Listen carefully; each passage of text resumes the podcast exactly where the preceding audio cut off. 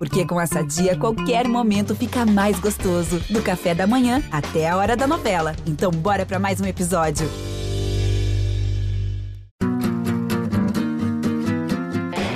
Olha Allen.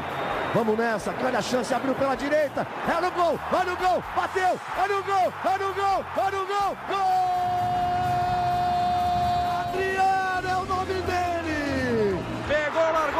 Dentro da grande área, o Fernandão bate, gol! Faz o gol, garoto. Faz o gol, faz o gol, faz o gol, faz o gol. É no gol, é no gol, é no gol. É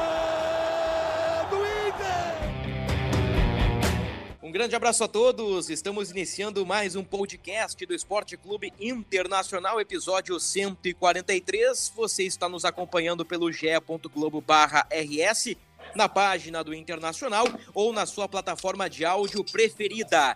Mano Menezes anunciado, Mano Menezes contratado, fumaça branca pelos lados do Beira-Rio. Mano já foi apresentado, contrato até dezembro de 2022 e é importante salientar sem cláusula de renovação automática. Contrato do Mano somente até 2022. Ele que terá a missão de colocar o Internacional nos trilhos para a sequência da Copa Sul-Americana e também do Campeonato Brasileiro. Estou ao lado hoje de forma virtual do nosso torcedor e influenciador Luca Pumes e do nosso repórter Tomás Rames. Eu começo contigo, Luca. Tuas impressões aí sobre a coletiva do Mano Menezes e o que vem pela frente. Aquele abraço, Luca. Grande abraço, Bruno.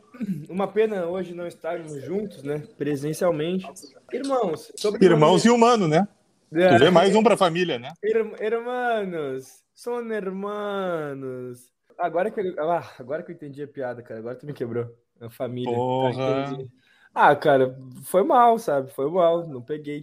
O mano chegou aí daquele jeitão, né? Falando já também de avaliando, de avaliar a base, ver comportamento e aproveitamento dos meninos é, como, como base no projeto. Acho meio difícil a gente falar em projeto, a gente tá meio descrente, né, em relação a, aos últimos aos últimos trabalhos que não tiveram chance de fazer um projeto. Eu acredito que o comando vai ser diferente, que, que o pessoal vai ter mais paciência na aldeia com o Mano Menezes.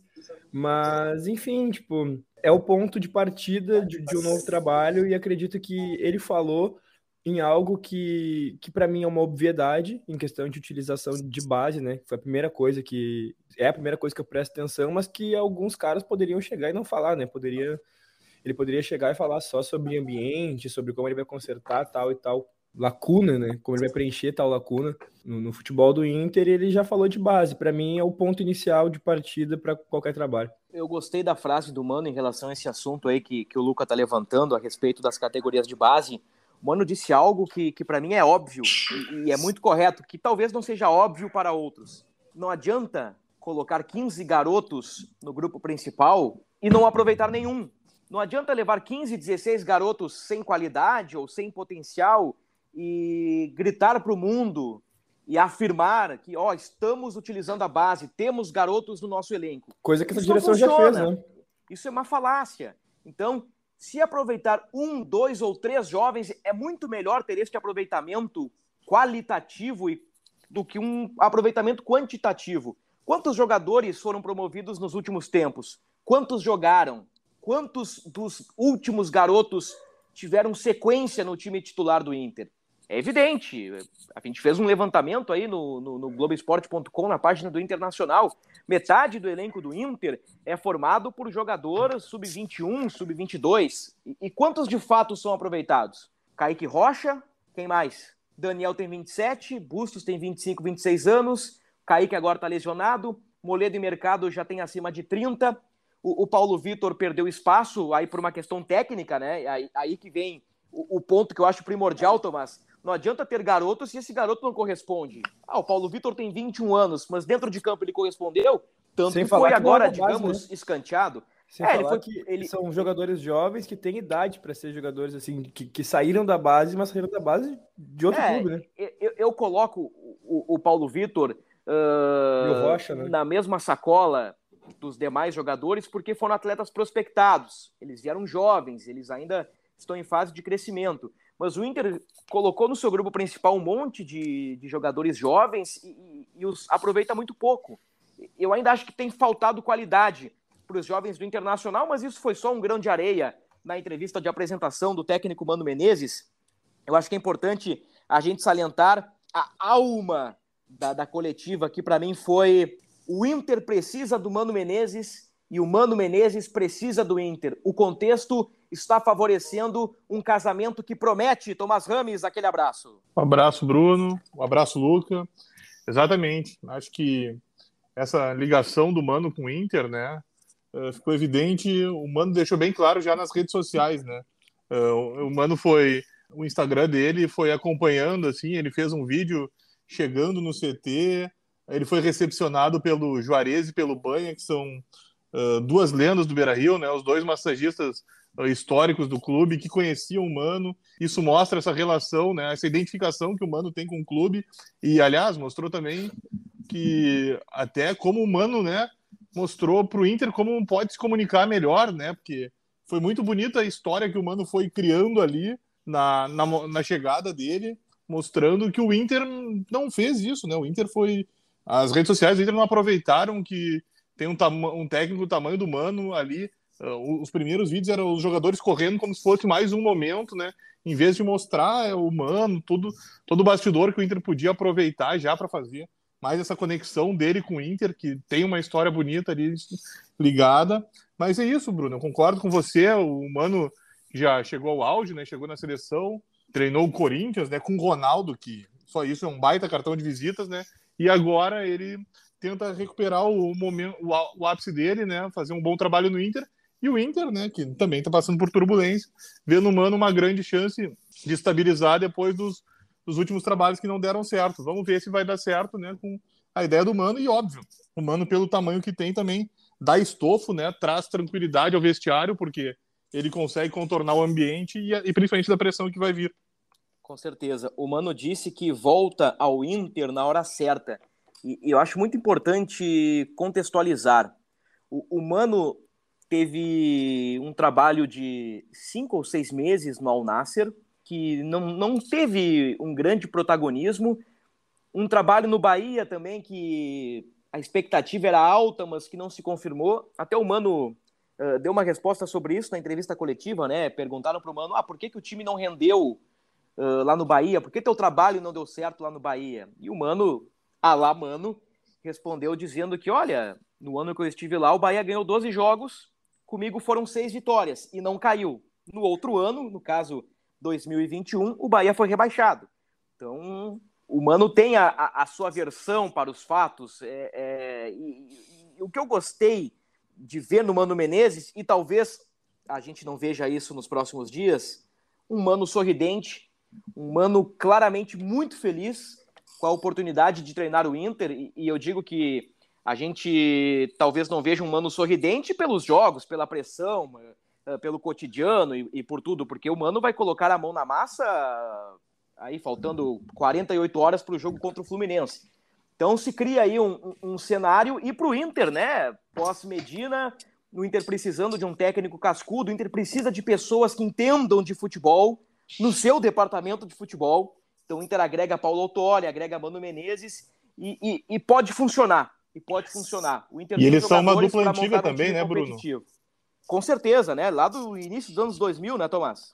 Em 97, né, o, o Autori era técnico do Cruzeiro, né? Seria campeão da Libertadores, inclusive, naquele ano, né? E o Mano, né, porque tinha treinado o, o Caio Júnior, esse técnico do, do Grêmio, jogou no Inter, inclusive. Esse técnico da Chape acabou falecendo no acidente, né? Fez essa ponte para o Mano fazer um estágio com o Autuori, né? E eles ali criaram uma relação. O Mano nunca escondeu a admiração que tem pelo, pelo Autuori. Eles falam bastante, né? Tem muitas conversas. Até em fevereiro eles estavam juntos em Curitiba, né? Da, nenhum dos dois pensava naquele momento em trabalhar no Inter e quis o destino que dois meses depois eles vão finalmente, né? Eh, tá um do lado do outro para um trabalho, né? Vamos ver se dá certo. Vamos ouvir então o Mano Menezes, para o torcedor colorado aí que está ligado no nosso podcast. Nós separamos aí, João, duas respostas bem interessantes do técnico Mano Menezes aí, novo treinador do Internacional. Vamos acompanhar. Eu acredito na vida que tudo tem a sua hora. E acredito muito que estou aqui porque sou treinador com característica, conhecimento, bagagem, experiência para estar aqui e ajudar o Internacional. Mas também penso muito que o Internacional é o clube certo para me ajudar. Quando existe esse complemento de interesses, as coisas tendem a andar bem. E é isso que, que a gente acredita. Eu, eu procuro montar minhas equipes com linha de quatro defensiva, sim, na última linha. Hoje, a maioria das equipes, quando, quando inicio a construção da jogada, é, inicio com uma linha de três. Linha de três não é três zagueiros, por favor. Linha de três é linha de três. Pode ser composta com um zagueiro, dois laterais. Pode ser composta com dois zagueiros e um lateral, tá? E, e, a minha ideia é fazer uma saída de três quando for construir a jogada com dois, dois centrais e um lateral. Seja ele o lateral da direita ou seja ele da esquerda. Vou procurar obedecer, respeitar a característica de, de dos jogadores que estiverem fazendo a, a, formação, porque isso é tentar tirar o melhor de, de cada um. É, vamos sim construir com qualidade, porque hoje, se você não construir com qualidade, dificilmente você vai estar entre as, as primeiras equipes do, do Campeonato Brasileiro. E o, o futebol, para mim, é, é, é simples. Né? Se não tivermos a bola, porque todos gostam de ter, se não tivermos a bola, temos que imediatamente trabalhar para recuperar. Todos. E quando tivermos a bola, temos que ter competência para não entregar para o adversário.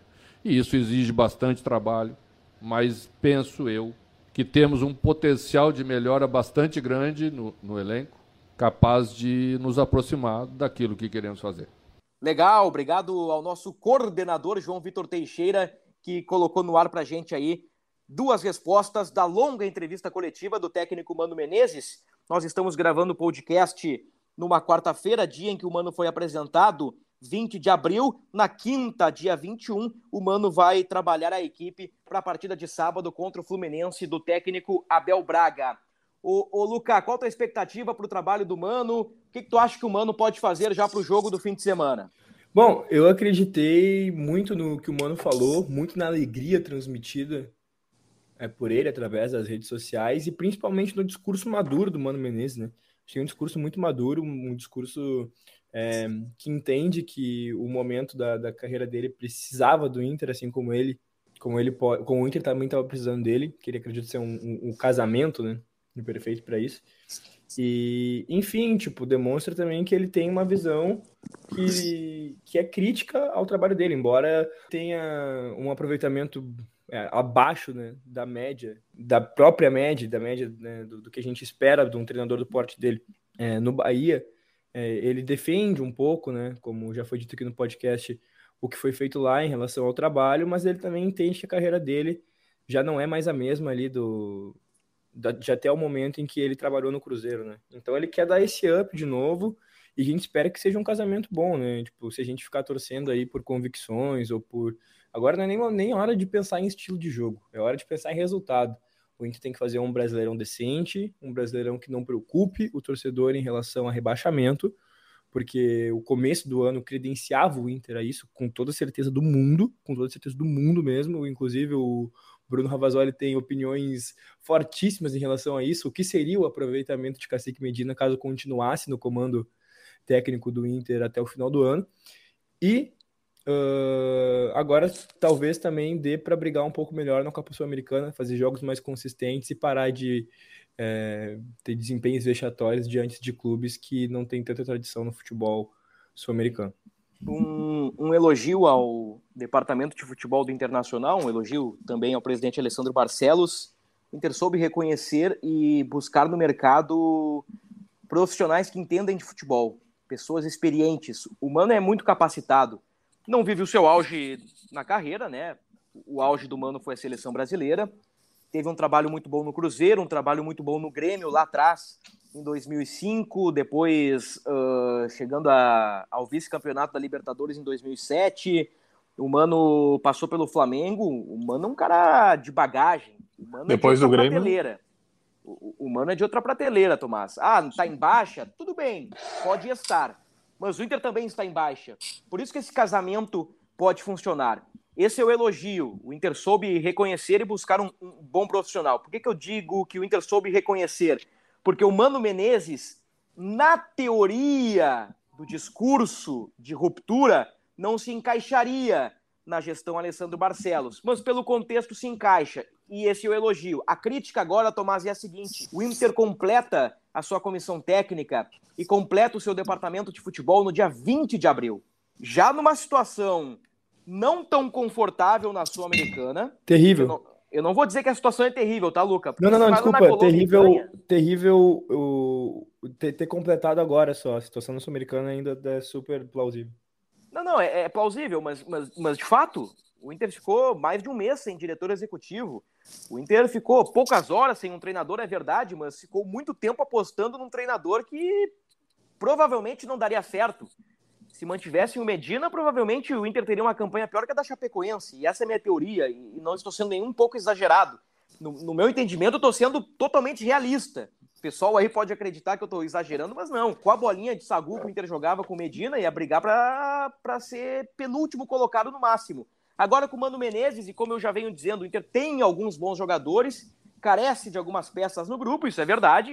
O, o elenco do Inter ele não é completo, ele tem as suas limitações, mas dá para formar um time bom e o Mano é capacitado. E a crítica, como eu disse aí, é, fica por conta do Inter só preencher o seu departamento de futebol e, e ter uma comissão técnica minimamente confiável em meados de abril, quase já no mês de maio. Ô, ô Tomás, ô Bruno, desculpa. Uh, antes antes vai lá, vai lá, vai lá, uh, do teu pitaco aí, Luca, eu quero ouvir o Tomás. Estamos diante da ruptura da ruptura ou, aspas, estamos diante da desruptura, fecha aspas? uh, na verdade, né, Bruno, se nós formos pegar um pouquinho, uh, já, já havia ocorrido ano passado, né? O, o próprio o Aguirre, ele não tem o, o estilo, né, que a direção falava na, durante a eleição, né? O próprio jeito que o Aguirre pensa o futebol não, não é bem o que a direção pretendia, mas era o momento que pedia, né? O Aguirre também conhecia a casa, né? Chegava para afastar a turbulência, então eu vejo semelhanças nos dois períodos, embora, como você bem citou, né, durante a explanação, o tamanho do Mano seja outro, né? E isso dá um peso, né? Por mais, como a gente está citando aqui durante no podcast, que o Mano uh, não esteja naquele momento, tanto que ele chegou à seleção, né? O Mano é humano, entendeu? A gente tem que. Não, não, não, ninguém vai tirar o que o Mano construiu na carreira e isso aí defende até a gestão de, da ideia da ruptura, né? Que ela tanto queria, que ela viu que não deu certo, né? E é isso, eu acho que é também importante, né? Reconhecer quando erra. Tu não pode morrer abraçado numa ideia, né? Quando tu não tem. Uh, é, é, é, fundamental ter uma ideia, uh, mas a ideia não pode ser mais forte do que o que tu tem na mão, né? E a direção, muitas vezes, ela apareceu, tá abraçado na ideia, e muitas vezes o grupo não conseguia, e chegou o momento que agora eles viram, né? E o Mano é um cara talhado, né, para corrigir, para botar o Inter no, no prumo, né? O Inter, o, o Mano, vamos lá, pô, a gente citou algumas vezes, as duas vezes que o Mano pegou o Corinthians, o Corinthians não estava bem, né? A própria vez no Cruzeiro, e bom, ele pegou o Grêmio na Série B também, né? Isso mostra uhum. que o Mano sabe uh, lidar na turbulência, né? Com toda a gana que ele vem, eu acredito sim que tem tudo para dar certo. Falando um pouquinho do, do bastidor da contratação do Mano Menezes, e, e, eu peço para que o Tomás me ajude, caso eu esqueça de algum detalhe, eu sei que o Tomás tem outros detalhes também bem legais e bem relevantes. Uh, um resumo do resumo, tá, gente? Porque todos os detalhes já estão no globesport.com/rs na página do Internacional. Aqui nós vamos trazer um resumão aí do, do bastidor da do Mano, que começou já na quinta-feira à noite, né? Quando o Inter empata com o Guairenha no Beira Rio. Alguns nomes ali já foram especulados antes da demissão do Medina. Demissão confirmada horas depois, na sexta-feira, por volta do meio-dia. Aí o Inter, após uma série de reuniões com o conselho de gestão, capitaneado pelo presidente Alessandro Barcelos, o Inter fechou o cerco. O Menezes, o favorito, e, e nós noticiamos desde o início que o Mano era o favorito tinha o Lisca como plano B, o Odair correndo por fora com uma multa de 2 milhões de dólares, o que complicaria uma eventual negociação. E tinham também dois nomes: o Cuca, descartado por estar no ano sabático, Cuca que tem muitos admiradores no Beira Rio, e o Thiago Nunes. O caso do ex-técnico do Atlético Paranaense e ex-técnico do Grêmio do Ceará é curioso, porque ele ganhou força de quinta para sexta, horas antes da demissão do Medina, e logo depois perdeu força, muito por conta da rejeição externa e interna. Então, o, o, o Thiago Nunes sequer foi contatado. Aí, durante o fim de semana, já com o Mano despontando como favorito, o staff do treinador confirmou a nossa reportagem que aconteceria uma reunião no início da semana. Na segunda-feira, o diretor executivo do Inter, William Thomas, ligou para o Mano Menezes. Ó, oh, Mano, tá, tá afim? Tô, tô afim. Vocês estão afim? Sim, o Inter está afim. Ficou aquela história ali de que vamos marcar uma reunião para bater o martelo. Isso aconteceu aí na terça-feira, né, Tomás? Foi o dia D. Reuniões no período da manhã e no período da tarde. Eu tenho uma informação que ao longo da tarde de terça-feira, uh, as partes ainda não, não tinham um acordo por conta da questão financeira. Alguns pontos já tinham sido superados, outros não.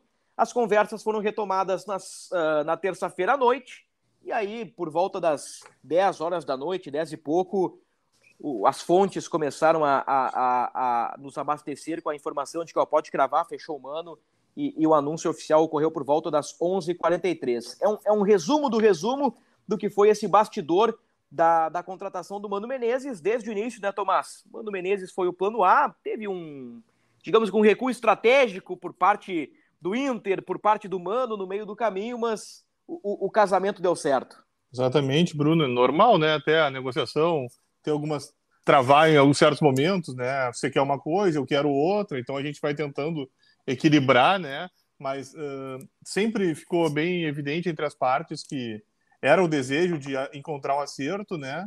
E, bom, ontem, né, foi andando, você bem citou, né, que durante uma parte do dia, né, deu uma emperrada, mas eles continuaram a discussão e, né, no fim da noite, uh, chegou o tão desejado, né, sim, né, para dar o casamento. E só, só para lembrar uma, uma questãozinha, assim, que durante você estava falando, né, que o, sobre o Thiago Nunes, que foi um dos nomes, né, uhum. o pessoal, principalmente, né, os fãs de Eduardo Cudê, acho que se abrirem o Instagram do Thiago Nunes vão ficar bem felizes para ver onde ele está, né? E as fotos que ele tem postado no Instagram que os, o, o Thiago Nunes foi fazer uma visita ao Tchatcho.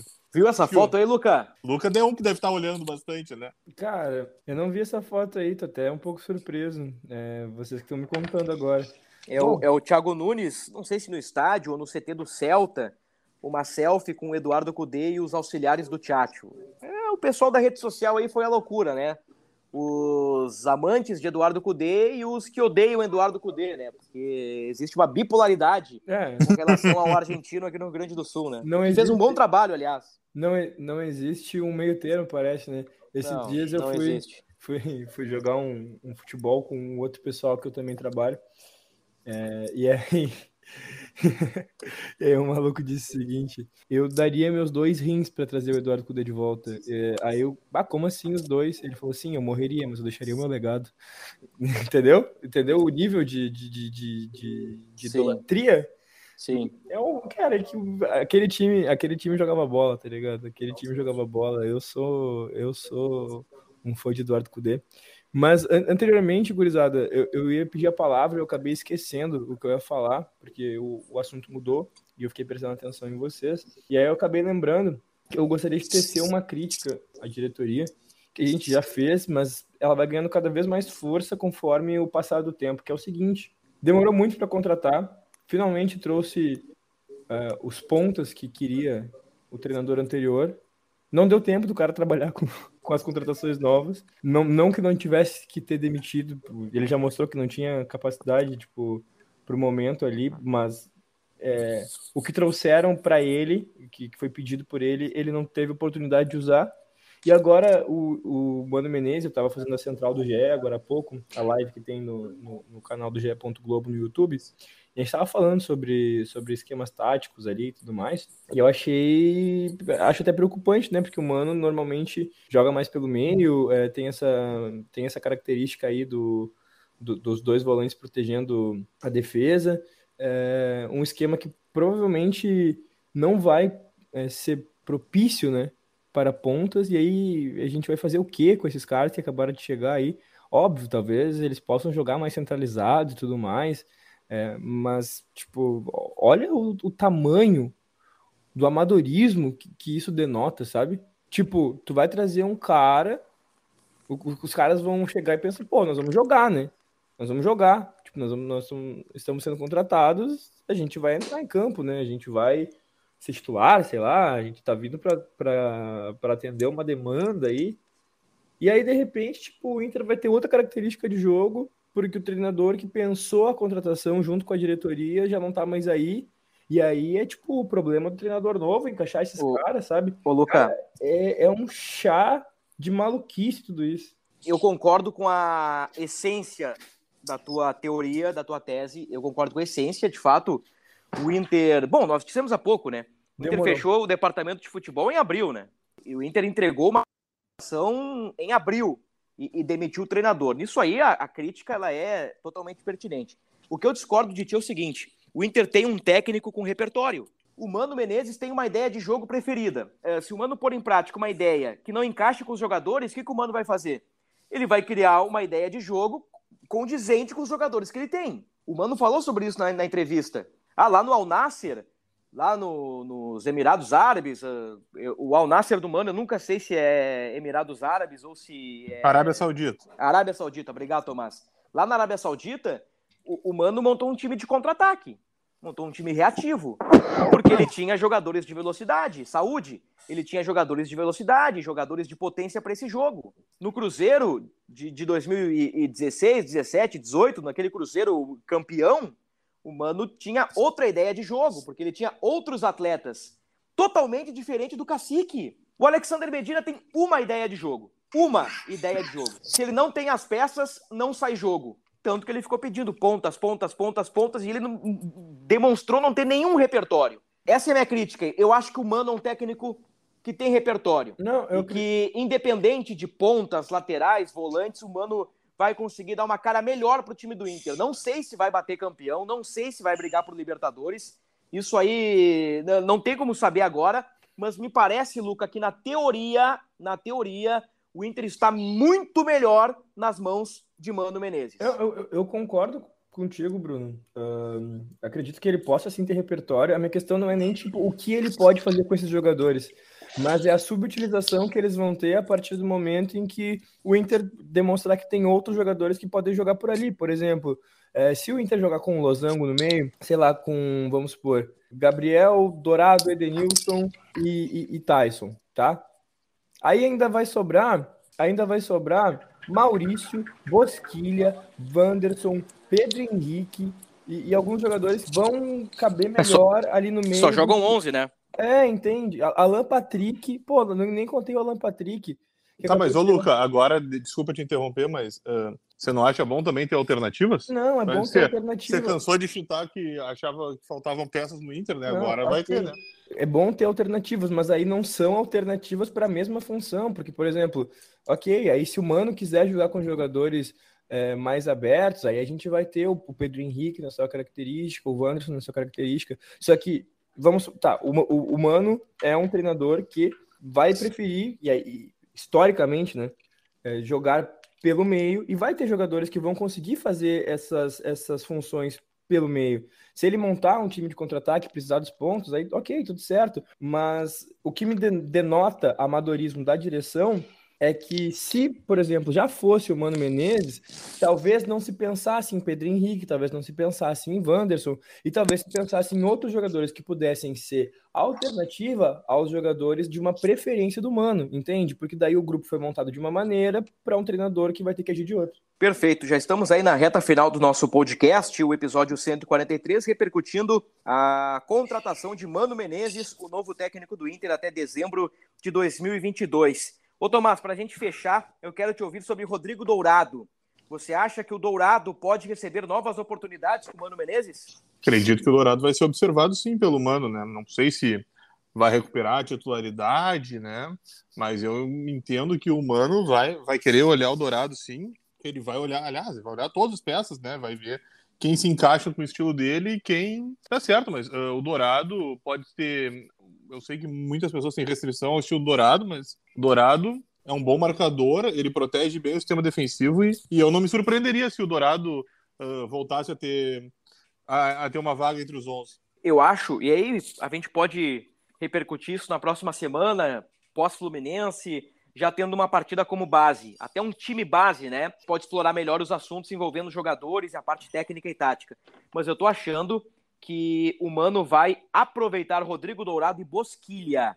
Acho que o Mano vai dar uma atenção especial para estes dois jogadores que, não digo que estão escanteados, mas que receberam poucas oportunidades nos últimos jogos com Cacique Medina. Para fechar, Luca... Só desculpa ah. te interromper, né, Bruno? Vai lá, vai Bosquilha, lá. Bosquilha deu assistência para o gol da virada domingo, né? O do Alessandro deu assistência e, curiosamente, o Bosquilha é o líder em assistências na temporada, ah. três passes para gol. O Tyson, por exemplo, tem dois passes para gol, os dois no mesmo jogo contra o 9 de outubro. O, o Quatro do um podcast. Deu um bom resultado né, no, no, no, jogo, só queria dizer isso. Não só a assistência, mas eu acredito que ele se movimentou bem e e aí ele é um, ele é um jogador que tem uma rusga aí em relação né, à torcida, porque, enfim, depois do áudio, blá blá blá, tudo que a gente sabe.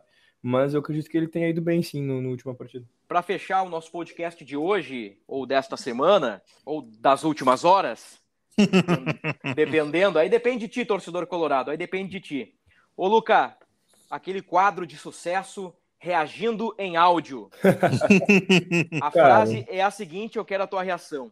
Aí é opinião minha, tá? Eu vou dar a minha opinião e eu quero que tu reaja à minha opinião em áudio. Beleza. Mano Menezes provavelmente vai reaproveitar o Rodrigo Dourado.